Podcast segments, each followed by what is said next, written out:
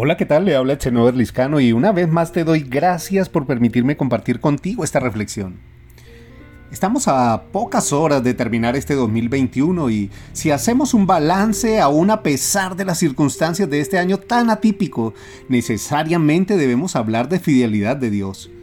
Pero antes te pido que me permitas hablarte de algo maravilloso para lo cual tomaré referencia e introducción, aquel reconocido pasaje bíblico en el que Jesús envía a sus discípulos en una barca, y ya siendo noche, estaban ellos mar adentro cuando se desató una fuerte tormenta que sacudía la embarcación.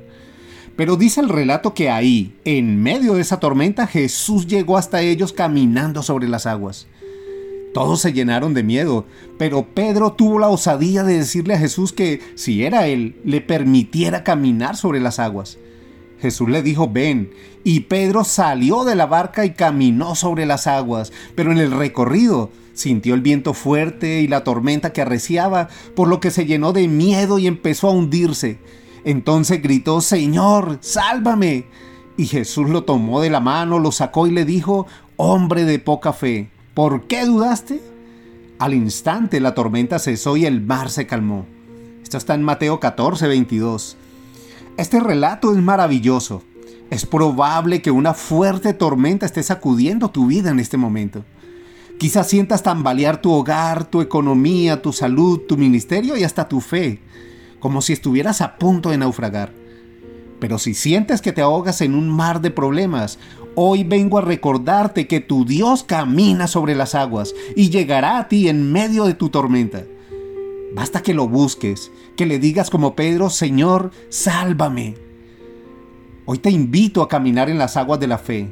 Por más que arrecie la tormenta, por más que veas que todo pareciera complicarse, no quites la mirada de Jesús. No permitas que la duda, la desesperación y el temor se apoderen de ti. No hay tormentas infinitas, todas tienen un inicio y un final.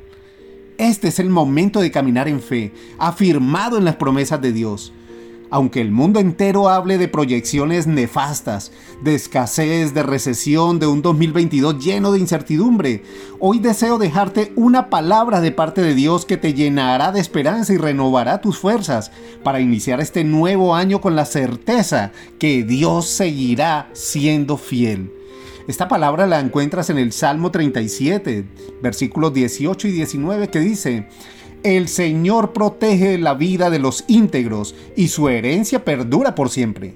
En tiempos difíciles serán prosperados, en épocas de hambre tendrán abundancia.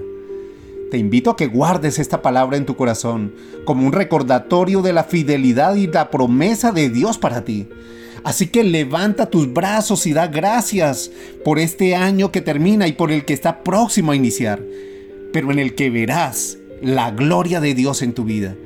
Confía en Él y sin importar el mar que estés viendo, fija tu mirada en Jesús, en sus promesas, atrévete a caminar en fe y Dios te sorprenderá poderosamente. Pido a Dios que hoy renueve tus fuerzas y fortalezca tu fe. Oro para que antes de terminar el año puedas ver su gloria en todos los aspectos de tu vida que te abra puertas de bendición, que te guarde de todo mal y que te sane de toda enfermedad.